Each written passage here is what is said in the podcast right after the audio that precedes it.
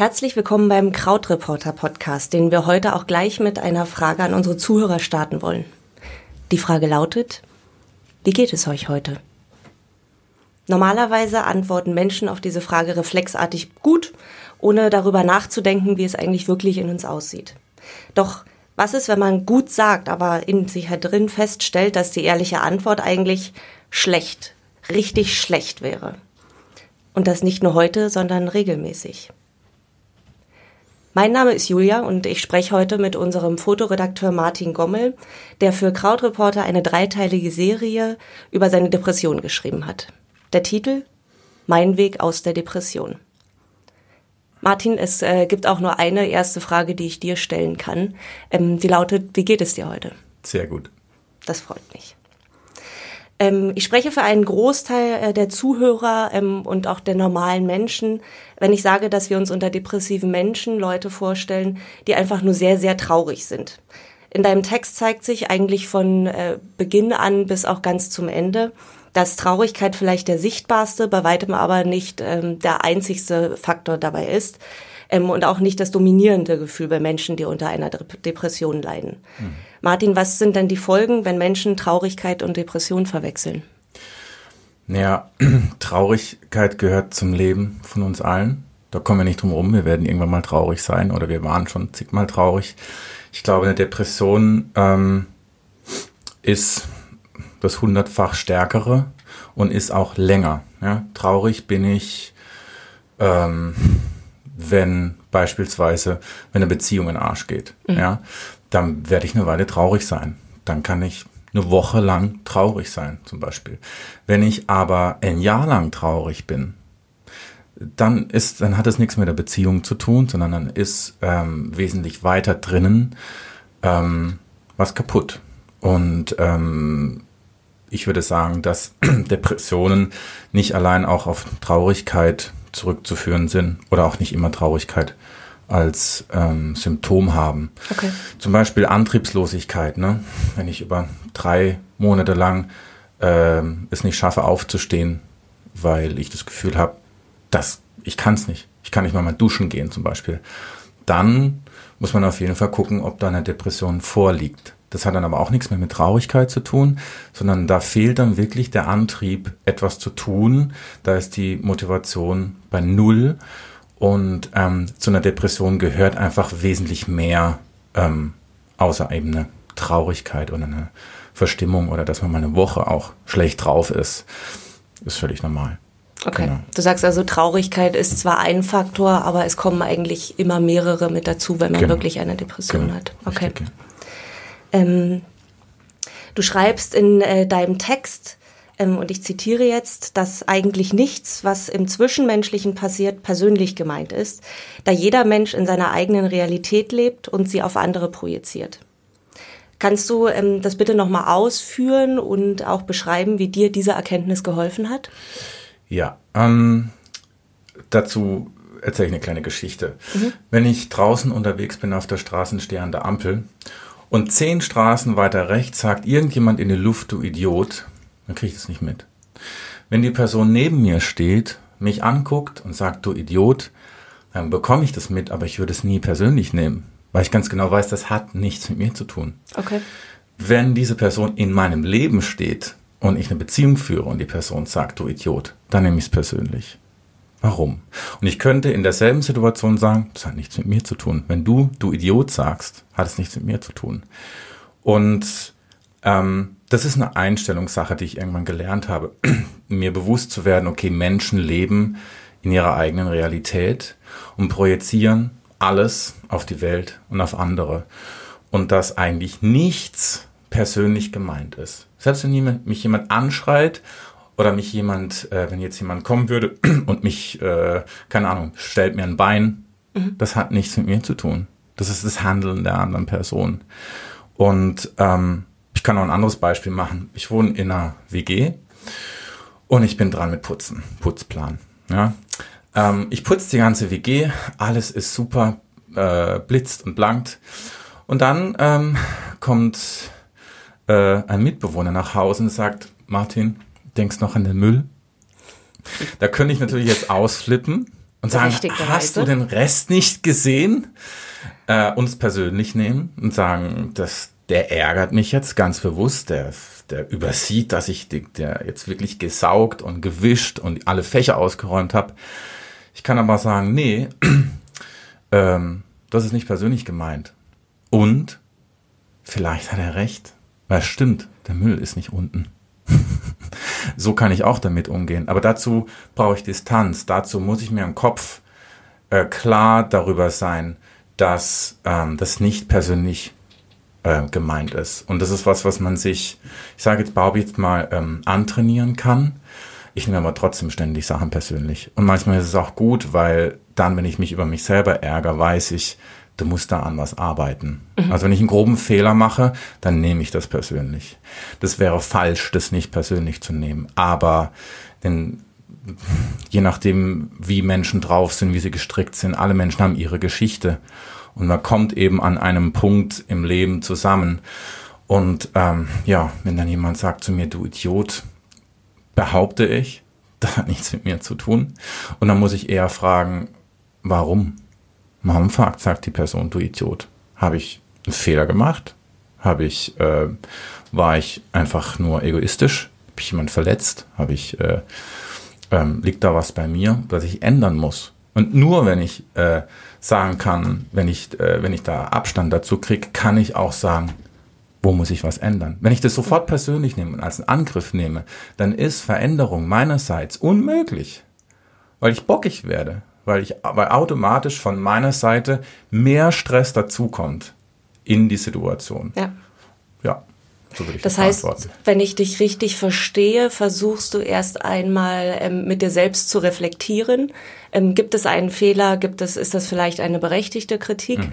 Ähm, und solltest du da mit dir im Reinen sein, praktisch, dann ähm, schaust du auf den anderen, auf deinen Gegenüber ähm, und schaust eigentlich in seine Situation oder in ihre Situation vielleicht einmal rein, ja. ob ähm, nicht eine patzige Reaktion oder eben dieses Du Idiot in etwas begründet liegen kann, was eigentlich die andere Person allein angeht. Vielleicht hat die andere Person einfach einen schlechten Tag. Das kommt, kommt vor. vor. Der Müll wurde nicht runtergetragen. Martin, ähm, beim Lesen deiner Serie habe ich ähm, eigentlich irgendwann ein Bild vor Augen gehabt, ähm, dass es, äh, dass eine Depression sich auch verhalten kann äh, wie ein Geysir. Es ist eigentlich ein stilles Wässerchen, was aber eine sehr, sehr hohe Explosionskraft in sich trägt, ähm, die praktisch jeden Augenblick äh, völlig unvermutet zutage treten kann. Mhm. Ähm, ich erinnere mich an den auch auf, an Aufruhr in den Medien, die etwa äh, die Schicksale von Robert Henke, äh, Enke, ja. den ähm, Fußball-Torwart. Ähm, ja. Oder aber äh, dass das Co-Piloten der German Wings Maschine ein Unglück von 2015, der 150 Menschen mit in den Tod gerissen hat. Mhm. Beide Geschichten wurden mit dem Krankheitsbild Depression in Verbindung gebracht. Und in beiden Fällen schossen sich die Medienanalysen vor allem auf eines ein. Sie wollten den Auslöser präsentieren, Ursachenforschung betreiben und der Sache auf den Grund gehen. Es mhm. muss ja irgendeinen Grund dafür geben. Es muss äh, irgendeine Lösung für das Rätsel geben. Mhm. Deinem Text habe ich dann aber entnommen, dass es oftmals gar nicht so einfach ist, wie es in den Medien dargestellt wird. Mhm. Dass es nicht immer einen Auslöser gibt, diese eine Sache, auf die man alles zurückführen kann. Denn oft gibt es für Depressionen gar keinen Auslöser. Mhm. Betroffene können ein völlig intaktes Leben fühlen, äh, führen und trotzdem erkranken. Was denkst du, ähm, auch als Medienmensch, Inwiefern gehen die Medien oder auch die Gesellschaft falsch um mit dem Thema Depression? Also ich glaube, dass äh, Menschen gehen mit Depressionen um, wie Menschen sind. Und äh, wenn du halt acht Millionen Menschen in Deutschland hast, hast du acht Millionen unterschiedliche Art und Weisen, damit umzugehen.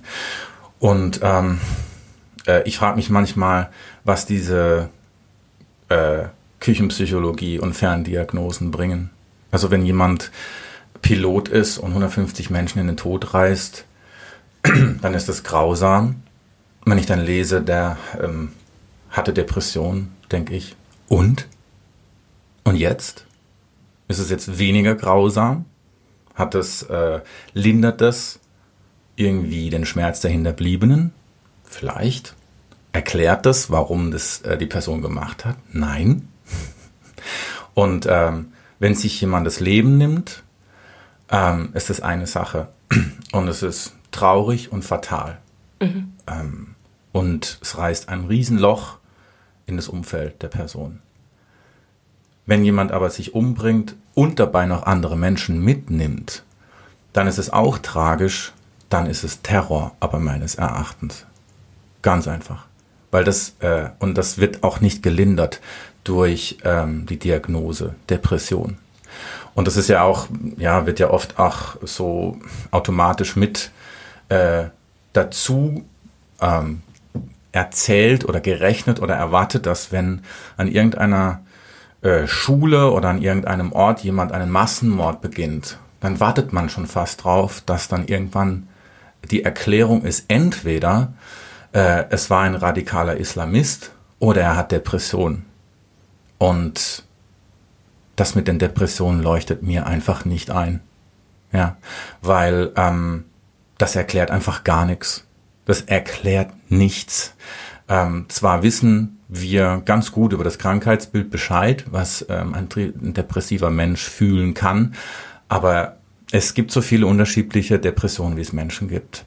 Und deswegen denke ich jedes Mal, diese Erkenntnis mir als jemand, der ähm, chronische Depressionen hat, die bringt mir einfach nichts. Mhm. Es bringt mir nichts. Und ich, äh, bei mir kommt dann auch nicht diese Erleichterung. Ach so, ne? Ja. Der ist mit dem Flugzeug, äh, ähm, hat 150 Menschen, ich würde es fast sagen, ermordet.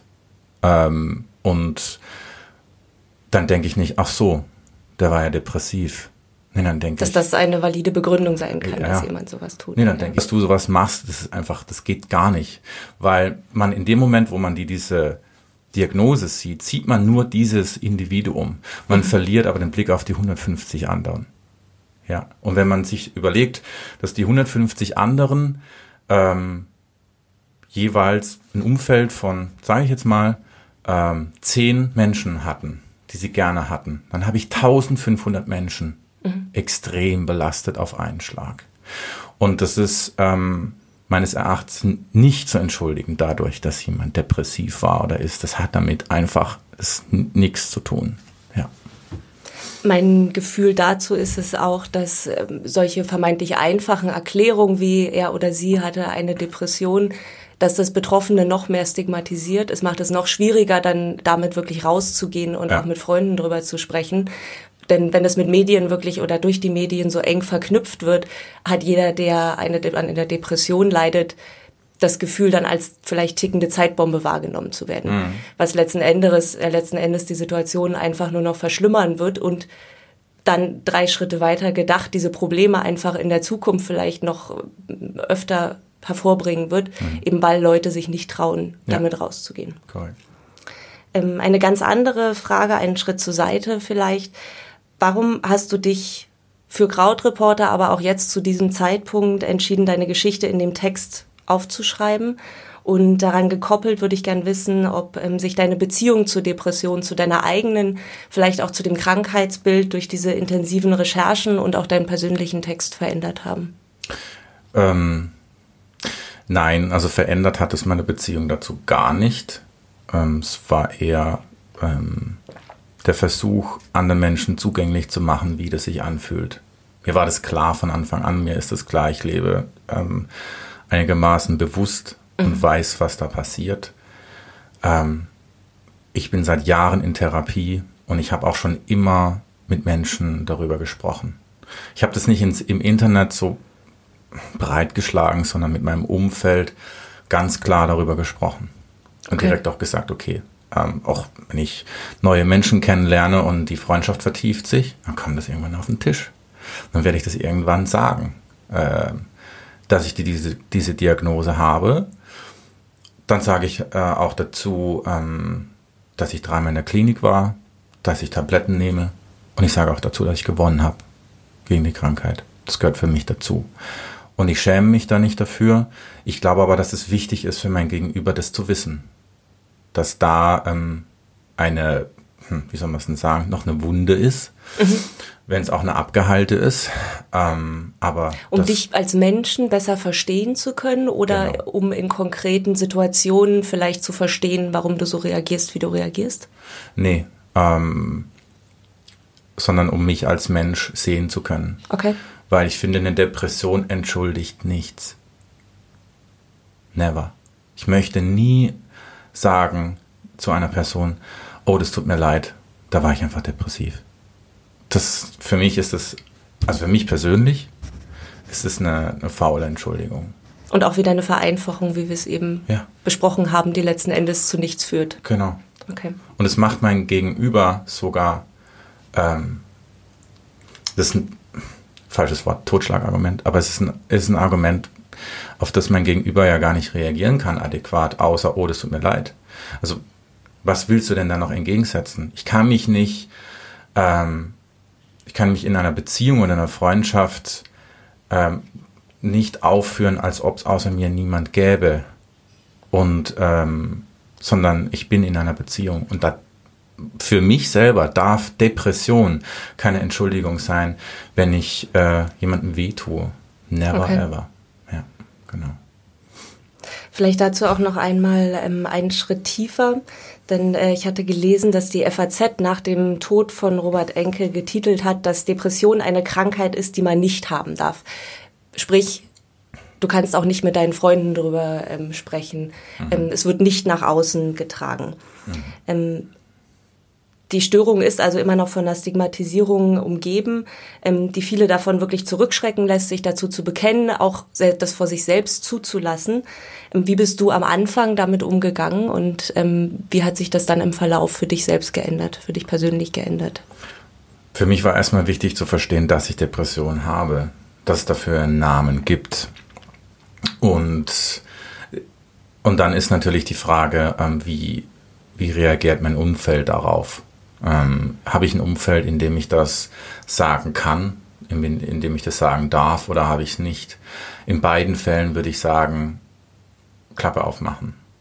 Weil in dem Moment, in dem ich aktiv werde und darüber spreche, verändert es auch mein Umfeld.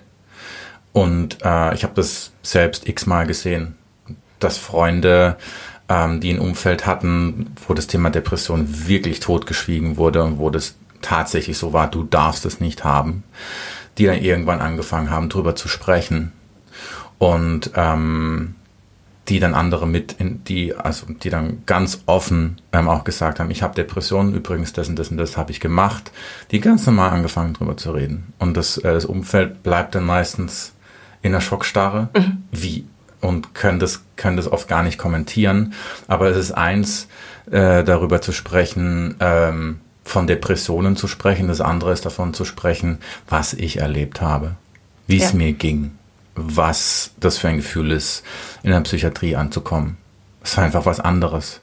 Und ähm, wenn Menschen dann äh, reagieren und sagen, du darfst das nicht sagen, dann hat man das falsche Umfeld. Definitiv. Dann muss man das Umfeld wechseln. Aber ich glaube, dass es trotzdem immer gut ist, zu sprechen. Insbesondere, da, äh, insbesondere dann, weil es Momente gibt, in denen man darüber nachdenkt, sich das Leben zu nehmen. Es gibt das andere Ende des Spektrums, wo Menschen in die Suizidalität fallen. Und da ist es gut, wenn sie gelernt haben, den Mund aufzumachen. Ja. Das ist extrem wichtig. Und viele Ärzte sagen, ähm, um darauf nochmal einzugehen, dass ähm, die Kranken oft als Letzte merken, ähm, aber auch, dass es ihnen nicht schlechter, sondern aber auch bereits wieder besser geht. Das heißt, du warst in Therapie, du machst Fortschritte, du wirst anders wahrgenommen von Freunden oder deinem Umfeld. Du steckst aber immer noch in dieser, in dieser Depression drin, hast dich wahrscheinlich selbst konditioniert, dich auf eine bestimmte Art wahrzunehmen. Kannst du das für dich auch bestätigen? Oder kannst du ähm, dann auch noch einmal darüber sprechen, was Freunde oder Angehörige tun können, um jemandem, der erkrankt ist, das Durchhaltevermögen ähm, mit zu stärken und eben positiv Einfluss zu nehmen auf den Krankheitsverlauf? Ähm, also wenn es, bei mir ist es umgekehrt. Wenn es mir besser geht, merke ich das als erster. Okay. Auch da, es gibt keine einfache, nee, immer gleiche nee. Lösung. Wenn es ja. mir besser geht, das spüre ich einfach sofort. Ähm, was man manchmal nicht spürt, ist, wenn es einem schlechter geht. Und ich hatte okay. das schon, dass, mir, äh, dass ein Freund zu mir gesagt hat, Martin, heute bist du aber gereizt. Das habe ich natürlich persönlich genommen. das habe ich ihn ganz krumm genommen. Und ähm, ähm, wenn ich heute drauf gucke, dann denke ich, Mann, gut, dass er es gesagt hat. Weil ich, das war kurz vor meiner ersten schweren de depressiven Episode, bei der ich auch in die Klinik gekommen bin. Das war ein Warnsignal, definitiv, dass ich ernst genommen habe. Und ähm, was können Menschen machen? Ich glaube, Menschen können ganz viel machen, sie können auch ganz viel nicht machen. Also ich sage jetzt mal, eine der schönsten Erfahrungen, die ich hatte, als ich einen Nervenzusammenbruch hatte und bei mir nichts mehr ging. Ich war ganz, ganz weit unten und fertig und habe keine keinen Ausweg keinen Ausweg mehr gesehen und kam dann in so eine Schockstarre. Da kannst du dich nicht mehr bewegen und da willst du auch nicht mehr reden, da willst du gar nichts mehr. Du willst vor allem nicht, dass Leute an dir rumzerren. Ähm, und da ist ein Freund von mir, der ist, äh, der ist zu mir gekommen, hat angeklopft, ist ins Zimmer reingekommen, hat sich neben mich gesetzt. Und er hat eins gesagt, und das war ja, Martin, das ist gerade echt scheiße. Er hat nichts, dadurch, dadurch hat er viele äh, Sachen nicht gemacht, aber er hat vor allem das gesagt, ja, das ist gerade scheiße. Und ich weiß, wie sich das anfühlt. Und nicht mehr. Und er hat es in anderen Worten immer wieder ausgeführt. Mhm. Und es hat bei mir dazu äh, geführt, dass ich mich nicht alleine gefühlt habe. Weil du fühlst dich alleine, wenn 30 Menschen um dich rum sitzen und ähm, tausend Sachen von dir wollen. Wenn es einen gibt, der sich, der bei dir ist und der sagt, ja, das ist gerade scheiße, oder jemand sagt, ich kann mir vorstellen, wie sich das anfühlt, mhm bist du nicht mehr allein in diesem Loch. Okay, ähm, einfach vielleicht dann da sein, anstatt immer helfen zu wollen oder genau. es zuzulassen, auch mal nichts zu tun. Ja. Okay. Und die Klappe halten. Mhm. Ganz wichtig. Ähm, was auch immer gut ist, ähm, ist eine Person ähm, zu zeigen, du bist mir wichtig weil das ein ganz wichtiges Signal ist okay. für Leute, die keinen Sinn im Leben mehr sehen. Ist du bist wichtig, du bist mir nicht egal. Und wenn man es noch besser machen will, dann schreibt man der Person einen Brief. Und da schreibt man alles rein, die äh, Erinnerungen, die man, die gemeinsam, die man hat, die positiven Momente. Da schreibt man rein, warum die Person wichtig ist, die depressiv ist. Man kann immer das, das Wort Depression einfach mal beiseite lassen, sagen, hey du, ich möchte einfach mal was sagen. Und zwar bist du aus dem und dem und dem Grund wichtig. Das und das habe ich von dir gelernt. Und hier war ich glücklich wegen dir. Das tut unfassbar gut, auch wenn man nicht depressiv ist. Ich würde gerade sagen, diese, diese Art Reflexion machen wir im normalen Leben, wo es hektisch ist, wo man jeden ja. Tag was zu tun hat und wo es, genau. Wo es so viele tägliche kleine Ereignisse gibt, über die man spricht. Das mhm. machen wir wahrscheinlich grundsätzlich zu selten. Ja, weil äh, ähm, die negativen ähm, Beispiele überfrachten die positiven einfach. Das ist einfach Fakt. Und wenn jemand was Gutes macht, dann ist das gehört es so dazu. Mhm. Aber es ist einfach schön, wenn man, wenn man als depressiver krank ist, man bekommt so einen Brief. Das, das, ähm, das irritiert und äh, sehr stark, weil es äh, das Bild auf das Leben macht keinen Sinn. Das, dieses Bild wird dann damit angegriffen, Frontalangriff. Das kannst du, ähm, äh, so kann, kann man da einen Riss reinkriegen in dieses Bild. Und schön ist, ähm, wenn jemand das tut, nicht um, äh, um jetzt groß was zu reisen, sondern völlig bei, beiläufig mal so, du, das möchte ich dir übrigens mal sagen. Und da geht's, da muss man nicht reinschreiben, dass ich hoffe, dir geht's besser oder whatever. Schreib einfach rein, was du denkst. That's it. Und was auch hilft oder was auch gut ist, ist, dass man eigene Grenzen respektiert.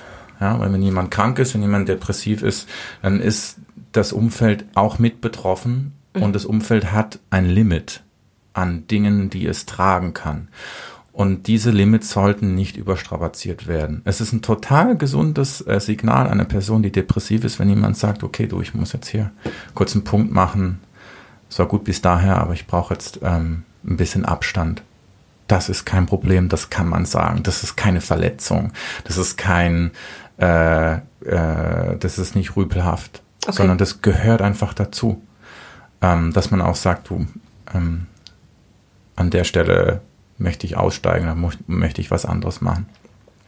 Nicht um zu sagen, weil du schuld bist, weil du depressiv bist, sondern das hat was mit mir zu tun. Wenn ich von mir rede, ist es überhaupt kein Problem. Ähm, und was man auch machen kann, ist, ja, was macht man, wenn jemand Krebs hat oder wenn jemand ein gebrochenes Bein hat? Zum Arzt begleiten. oder sagen, hey, wie wär's mit Hilfe? Denk drüber nach, hast du schon mal drüber nachgedacht, eine Therapie zu machen? Ähm, das ist damit macht, tut man nichts Falsches. Man sagt der anderen Person, ähm, dass man sie sieht und dass man sich wünscht, dass der anderen Person geholfen wird. Und man sagt, meine, äh, meine Fähigkeiten sind begrenzt. Ja. ja. Also da auch als Angehöriger oder Freund die eigene Schwäche zuzugeben, ja. genauso wie man es von dir vielleicht in der Situation auch erwartet. Genau. Okay. Ich habe ähm, für dieses Interview ähm, relativ viele Texte und auch Social-Media-Beiträge zum Thema Depressionen recherchiert und mir fiel auf, dass ein Großteil davon von Frauen verfasst wurden.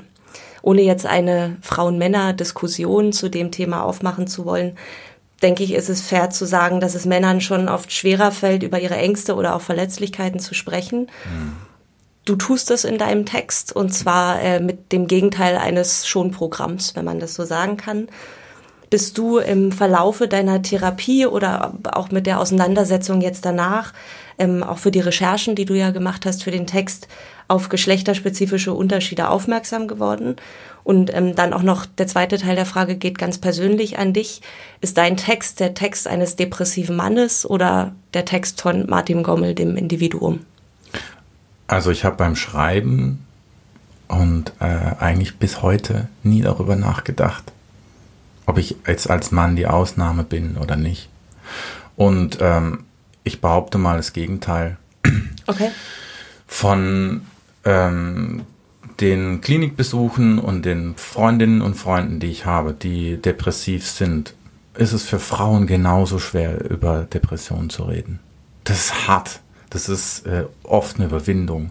Ich glaube, Frauen haben einfach diese Zuschreibung, dass es, äh, dass sie eher depressiv werden. Aber ähm, es ist für alle schwer, darüber zu sprechen. Und ich habe viele Erinnerungen an Frauen in ihren 40ern, 50ern, 60er Jahren, die neben mir saßen und die in der Gruppentherapie sich total schwer getan haben, darüber zu sprechen. Das war für die äh, fast ein Unding. Und deswegen kann ich das so nicht sehen. Ähm, und das ist ein Text von mir. Ja, ich bin ein Mann, aber das hat nichts mit der Depression zu tun, glaube ich. Okay. Hat für mich auch nichts damit zu tun, ob ich jetzt darüber schreibe oder nicht. Ich gehe ohnehin offen damit um. Und deswegen hat das Thema Geschlecht für mich da jetzt, spielt keine Rolle. Ja. Okay. In dem dritten Teil, dem letzten deines Textes, kommst du darauf zu sprechen, dass man in der Psychotherapie Strategien lernt, um mit den Konflikten anders umzugehen. Du schreibst, man entkommt damit dem Kreislauf der Selbstbeschuldigung. Kannst du mir dazu noch ein bisschen mehr erzählen und ähm, welche dieser Strategien, du hattest es zum Teil auch darin äh, im Text erwähnt, welche davon wendest du heute noch an? Vielleicht auch in Alltagssituationen. ja, also, äh, was ich in der, in der Klinik gelernt habe, ist der Kiesler-Kreis. Ich glaube, alle, die so, die den noch nicht kennen, googelt den mal und guckt mal, ähm, was da für Bilder ausgespuckt werden. Die sind nämlich ziemlich sinnvoll. Mhm. Und der Kiesler-Kreis erklärt ähm, Zusammenhänge ähm, menschlicher Kommunikation. Wenn, und das sind bestimmte, da geht es um hohe Wahrscheinlichkeiten. Und die, der Kiesler-Kreis sagt zum Beispiel, dass wenn ich egal in welcher Situation, offen und dominant auf eine Person zugehe, dann wird die sehr wahrscheinlich unterwürfig reagieren. Und unterwürfig heißt noch nicht schlecht, sondern das ist ein, das ist ein Automatismus, den ich dadurch erzeuge. Ja. Wenn ich unterwürfig auf eine Person zugehe, wird die Person wahrscheinlich dominant reagieren. Das ist, äh, das hängt zusammen. Und der Kiesler-Kreis sagt auch, wenn ich freundlich, nah mit einer Person spreche, werde ich das zurückbekommen. Ja? Ähm, vielleicht, vielleicht kennst du Menschen, die immer wieder irgendeinen Scheiß bauen und du bist davon betroffen, aber du kannst ihnen nicht böse sein, weil sie immer freundlich sind. Du kannst es einfach nicht. Die zwingen dich dazu, freundlich zu sein. Du kannst ihnen nicht böse sein. Ja. Auf der anderen Seite des Spektrums im Kieslerkreis haben wir ähm, die feindselig Distanzierten. Wenn ich feindselig distanziert mit einem Menschen spreche, mich so bewege, ähm, dann werde ich auch das zurückbekommen. Feindselig distanziert. Ja. Das ist, das ist eine Folge, die da, das ist, das ist schon fast Mathe, weil das weiß ich ganz genau. So. Und der Kiesler-Kreis zeigt diese Zusammenhänge und auch die Graustufen, die dazwischen sind. Zum Beispiel kann ich ähm, do, ähm, feindselig dominant mit jemand sprechen. Mhm. Äh, da bin ich dann nicht mehr freundlich. Da bin ich dann bestimmt, aber ein bisschen gemein. Was werde ich zurückbekommen? Eine Person, die unterwürfig ist, ja. ähm, die aber auch feindselig bleibt. Ja. Und wenn man das im Kopf hat, ähm, dann lernt man Situationen anders zu lesen. Und was ich in der Klinik gelernt habe, das, da lernst du nicht den Kreis auswendig, sondern da lernst du dich so zu verhalten. Also ich kann mich in diesem Kiesler-Kreis ausdrücken, egal was du von mir verlangst, ich kann mich feindselig distanziert ausdrücken, nur mit meiner Körpersprache. Mhm. Ich kann das nur mit meiner Sprachmelodie und ich kann das nur mit meiner Mimik. Das lernst du getrennt voneinander und dann kannst du das zusammenbauen und irgendwann kannst du das. Irgendwann weißt du dann, okay, ich bin gerade feindselig distanziert oder ich bin feindselig unterwürfig, ich muss hier raus. Weil Menschen, die sich im feindseligen Spektrum aufhalten und in der Unterwürfigkeit, das sind die Menschen, die oft depressiv sind. Und wo müssen die hin? Die müssen auf die andere Seite. Die müssen äh, freundlich nah werden. Die ja. müssen freundlich dominant werden. Die müssen manchmal dominant werden und in manchen Situationen muss man sogar feindselig dominant werden, wenn jemand äh, zum Beispiel einen verarscht.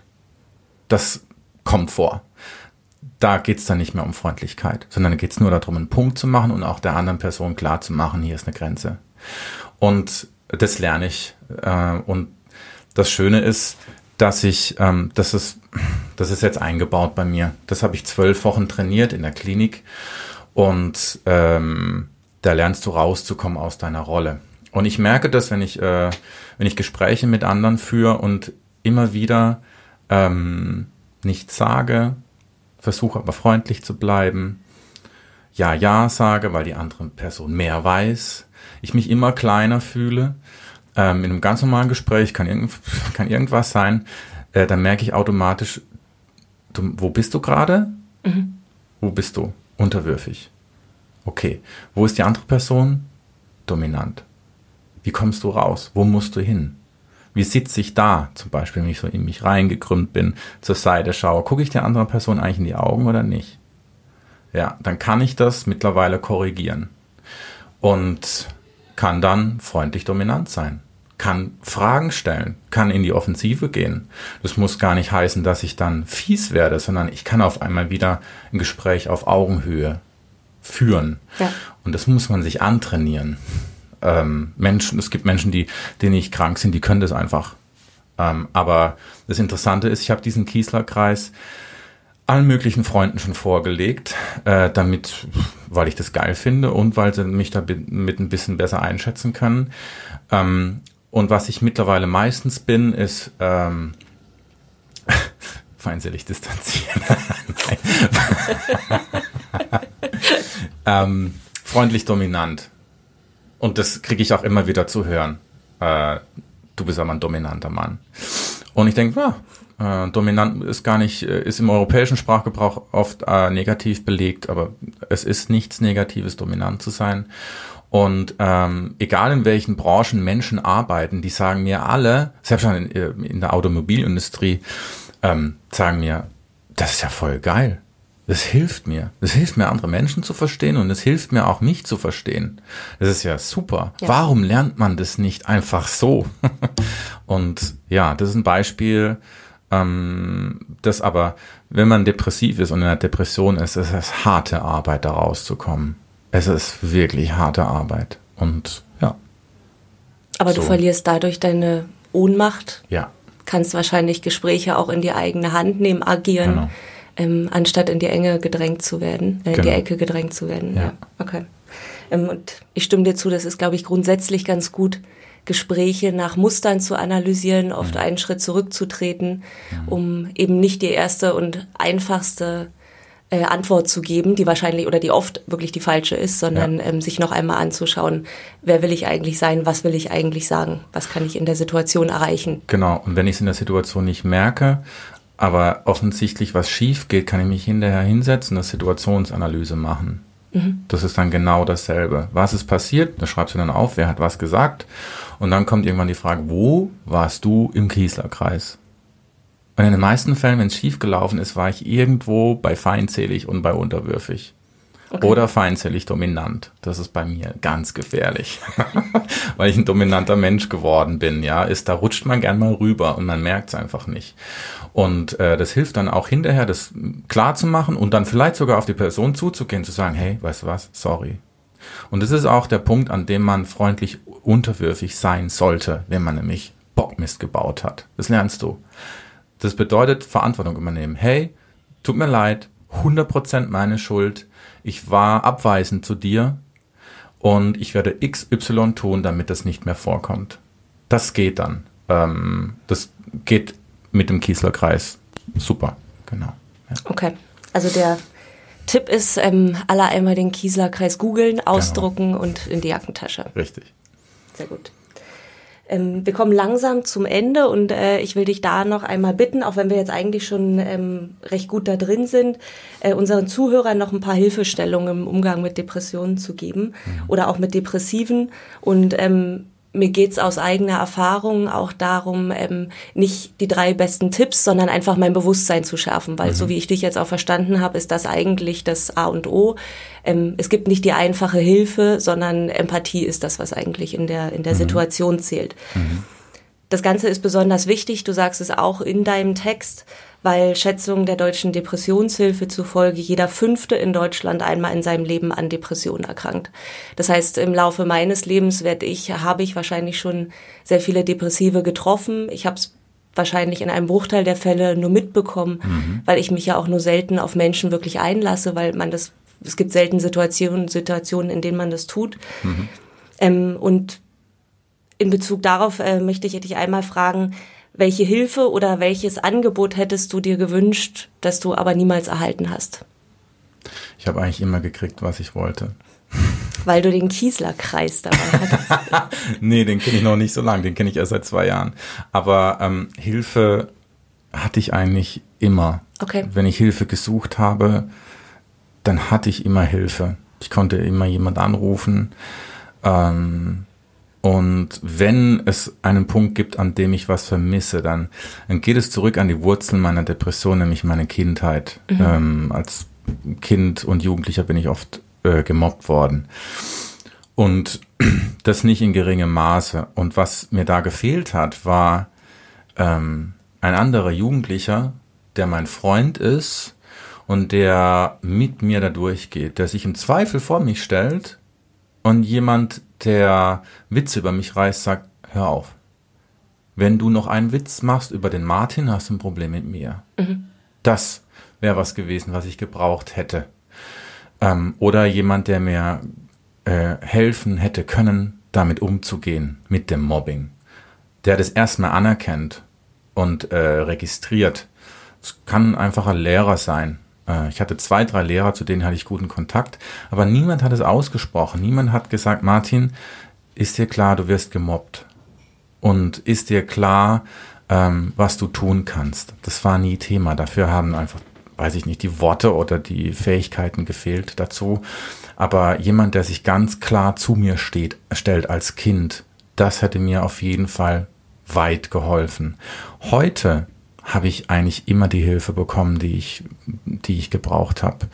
Und ähm, die größte Hilfe ist bei mir die, die Therapie. Ja. Ähm, ich habe immer noch einen Therapeuten und den werde ich auch ein Leben lang haben. Vielleicht werde ich ihn wechseln irgendwann, aber es, äh, das ist was, was ich total wichtig finde. Und ähm, das sind Menschen, die dazu ausgebildet werden, ähm, Menschen mit Depression zu helfen und äh, mit ihnen daran zu arbeiten. Und das sind die, die sich zu dir stellen und dir sagen, ist dir klar, XY und das kannst du tun. Das sind genau diese Leute und deswegen ist das, bin ich total dankbar, in Europa leben zu dürfen, in, in, in Deutschland, wo du, wenn du Hilfe haben willst, nicht immer sofort und auch nicht immer die richtige Hilfe kriegst, aber du kriegst Hilfe. Du kannst Hilfe suchen, du bekommst sie und ich kenne so viele Leute, die jahrelang probiert haben, einen, den, den richtigen Therapeuten oder die richtige Therapeutin zu finden und das ein langer Weg war, ja. weil es ganz wichtig ist, dass da Vertrauen besteht. Ich hatte Glück, ich habe immer die richtigen gehabt und ich habe ganz komische Therapeuten gehabt, also wirklich Leute, wo du, äh, wo du erstmal wirklich drüber nachdenken musst, was, was ist das für ein Ansatz, aber es hat mir alles geholfen. Auch das ganz toll in deinem Text beschrieben. ja.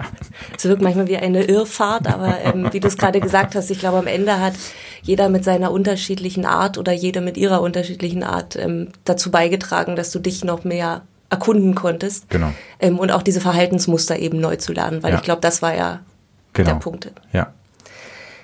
Ähm, die nächste Frage haben wir ähm, schon vor dem Podcast kurz besprochen. Mhm. Ähm, ich dachte, ich äh, bekomme eine ganz simple Antwort darauf. Ähm, das gleiche hast du mir dann auch gesagt, aber die Antwort fiel komplett anders aus, als ich sie gedacht hatte. Mhm. Die Frage lautet, Martin, was ist der eine gut gemeinte Rat, den du nie, nie wieder zu Ohren bekommen willst? Ding. Ich dachte, ja. die Antwort ist, lächel doch mal. Jetzt sei doch mal fröhlich. Was hast du mir geantwortet? Ja, diesen Rat gibt's nicht, den ich nie wieder hören will. Das ist eigentlich ganz einfach. Ich habe noch nie einen Rat gehört, wo ich dachte, das willst du nie wieder hören. Das mhm. gibt's für mich einfach nicht.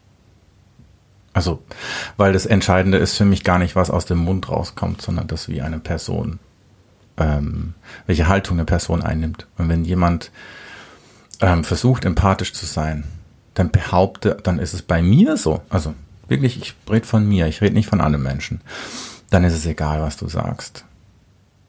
Dann kannst du dich, dann kannst du dich in den Worten total vergreifen, aber wenn ich spüre, du meinst es gut, dann ist es nicht schlimm für mich. Deswegen habe ich da, ich kann mich an keine Situation erinnern, in der ich dachte, das willst du nie wieder hören. Warum? Weil manchmal steckt da auch Wahrheit drin. Wenn ja. jemand zum Beispiel, es gibt ja das, was, was ja oft so zitiert wird, ist, mach doch mal wieder was Schönes. Zwei Sachen. Erstens, nicht persönlich nehmen. Ja? Zweitens, vielleicht hat die Person ja recht, wenn ich mal drüber nachdenke, wann habe ich denn was, wenn du in so einer depressiven Phase drin bist, drüber nachdenkst, wann hast du das letzte Mal was gemacht, wo du dachtest, das war schön oder was, wo du dich dran erinnerst, dass dir Spaß macht? Wann hast du das letzte Mal gemacht? Und dann kann es sogar sein, dass die Person recht hat. Oder lächle mal wieder. Es ist ein Unterschied, ob ich lächle oder nicht, denn der, Körper ähm, kommuniziert zurück an die Psyche. Ich weiß, dass man durch Lächeln nicht von Depressionen frei wird. Aber es tut gut, ab und zu mal sich zu überlegen, renne ich eigentlich schon seit zwei Stunden mit einer Hackfresse rum? Und ab und zu zu lächeln. Es tut einfach gut. Und ähm, die Frage ist immer die Intention, die dahinter steht, hinter so, so einem Spruch, das ja. ist klar.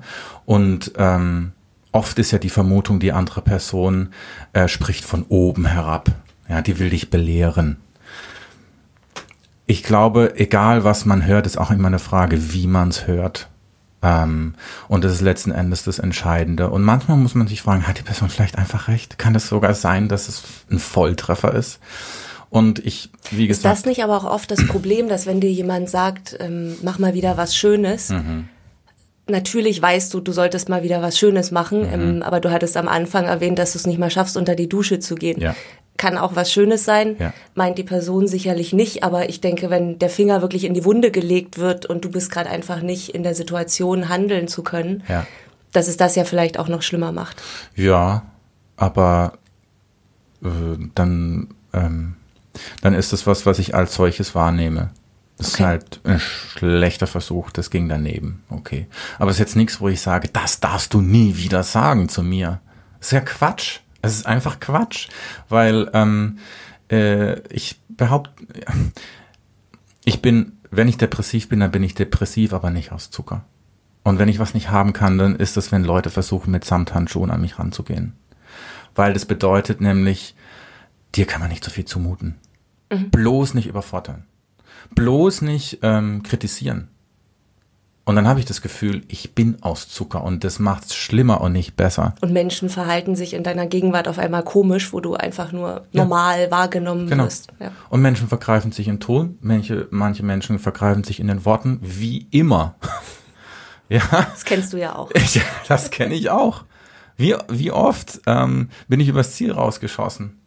Ähm, und äh, ich finde es dann fatal, wenn man dann zu hören äh, bekommt, das darfst du nie wieder sagen oder sowas, weil ich, das ist, das sind Verbote, die helfen meines Erachtens keinem. Ich glaube, es ist immer gut, sich zu, äh, zu überprüfen, wenn man mit einem depressiven Mensch spricht. Das also vorher einmal zu reflektieren. Wer ist denn da vor Was mir? will ich mit der Frage, wie geht es der Person? Genau. Wo führt das hin? Das okay. ist was, was ganz normales. Wie wenn ich, äh das ist eigentlich egal, äh, mit wem ich spreche. Ich denke kurz darüber nach, wen habe ich vor mir. That's it. Das reicht. Irgendwie zu versuchen, die perfekte Formulierung dafür zu finden, weil die dann den Empathienerv trifft. Wie kompliziert ist dann das? Da kommt doch kein Mensch jemals hin, außer die, die alle Sprüche auswendig wissen. Und dann auch noch äh, in der perfekten äh, äh, äh, Aussprache, mit der perfekten Intonation.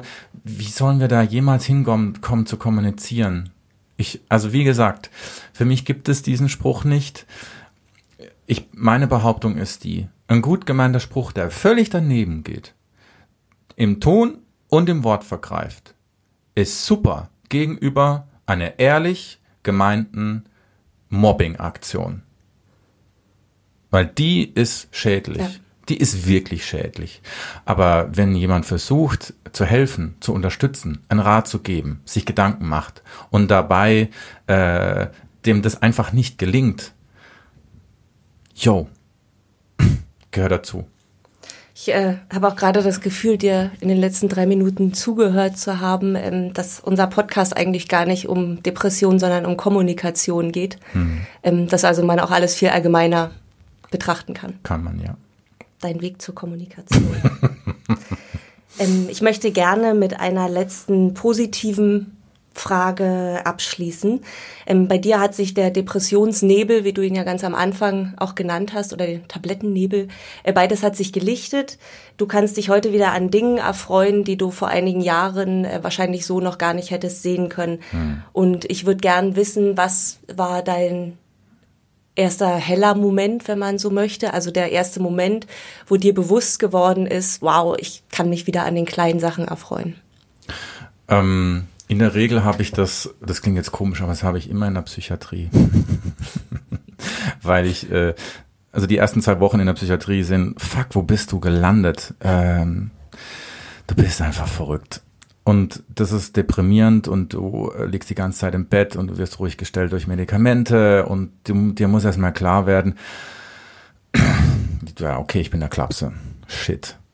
Und irgendwann merkst du, dass es so, gar, so schlimm ist es gar nicht. Du gewöhnst dich daran. Du siehst auch die, äh, ähm, die, die Psychiatrie als einen Schutzraum für dich. Okay. Und irgendwann wache ich irgendwann auf und irgendwann merke ich, wie geil. Ich habe ja lauter Leute da um mich rum, die sich perfekt auskennen ähm, mit dem, was ich habe und noch drüber raus mir so viel Sachen geben können.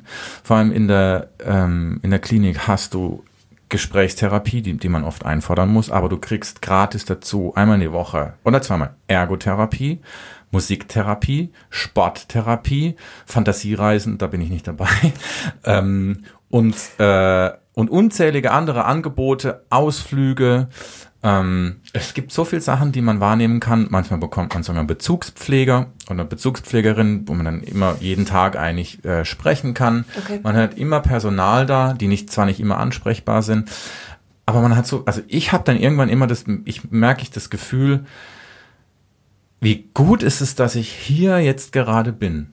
Und das ist das, was ich vorhin mit, mit Hilfe gemeint habe, ist, ich merke dann immer, wie krass ist es eigentlich, dass, äh, dass ich so viele Menschen um mich herum habe, die nicht nur wollen, dass es mir besser geht, sondern die wollen und oft richtig liegen und die mhm. mir auch Sachen sagen können, die mir helfen. Die sich eine Stunde mit mir hinsetzen, einmal die Woche und sich den ganzen Scheiß anhören. Alles, was in meinem Kopf drin ist, kommt raus.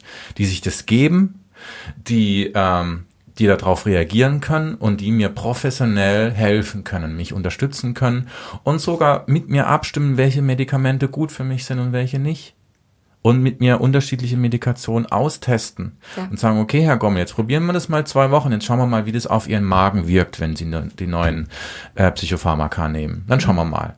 Und äh, wenn das nichts wird, dann probieren wir was anderes aus.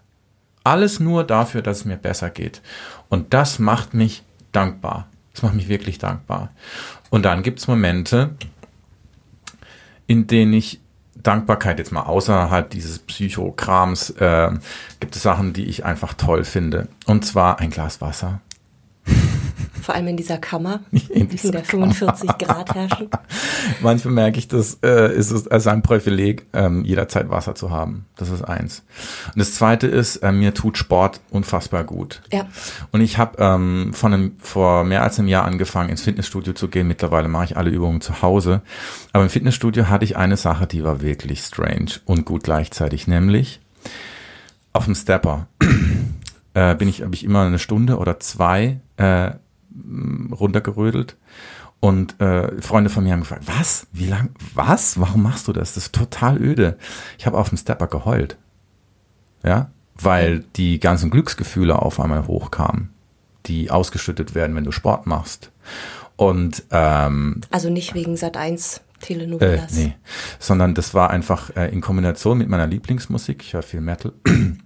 Das ist das ist unfassbar schön. Und das Krasse ist, so nach, nach so 50, 60 Minuten mache ich da weiter und mir ist es dann auch scheißegal, wer das sieht oder wer das hört. Äh, gerade Fitnessstudios sind ja oft voll von Menschen, die ein ziemlich eingefahrenes Bild von Männlichkeit haben. Ne? Ja. Und da ist einer auf dem Stepper, der heult, aber der grinst dabei. Das ist irgendwie strange. Und ähm, was dann passiert ist, dass dann in diesen Momenten Sachen hochkommen, alte Wunden. Weil meine Psyche checkt das, dem geht's gerade gut. Jetzt ist Raum dafür, alte Sachen zu klären. Das ist total witzig. Ähm, und dann geht so ein kleiner Deckel auf. Dann geht ein Deckel auf und dann heule ich noch mehr. ich weiß aber, bloß nicht aufhören. Mach jetzt weiter. Das ist gut.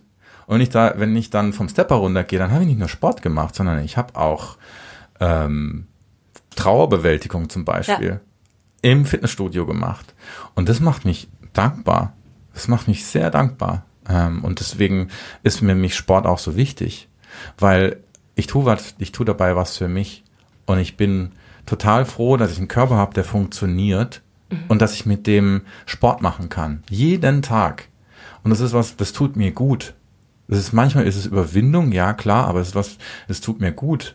Und seitdem ich äh, Ganzkörpertraining mache, habe ich ähm, trainiere ich meinen Rücken und das hat Auswirkungen auf meine Psyche, weil wenn dein Rücken trainiert ist, dann hast du ein gerades Kreuz. Ja. Du stehst aufrecht, du hast eine Körperspannung. Das macht was mit meinem Befinden. Wo wir dann auch wieder bei Kommunikation ganz schnell ankommen. Ja, genau. Und da kommen wir auch ganz schnell bei Depressionen raus, weil ja. das zieht nämlich Depressionen ein kleines bisschen den Saft ab. Okay.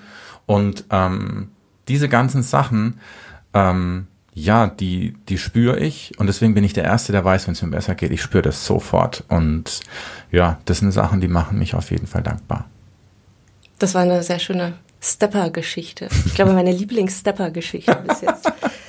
ähm, ich schließe den Podcast, indem ich wirklich jedem, der hier zuhört, jeder, der hier zuhört, empfehle, nicht nur den Text zu lesen, Mein Weg aus der Depression, sondern auch ähm, einmal in die Kommentare neben dem Artikel zu schauen.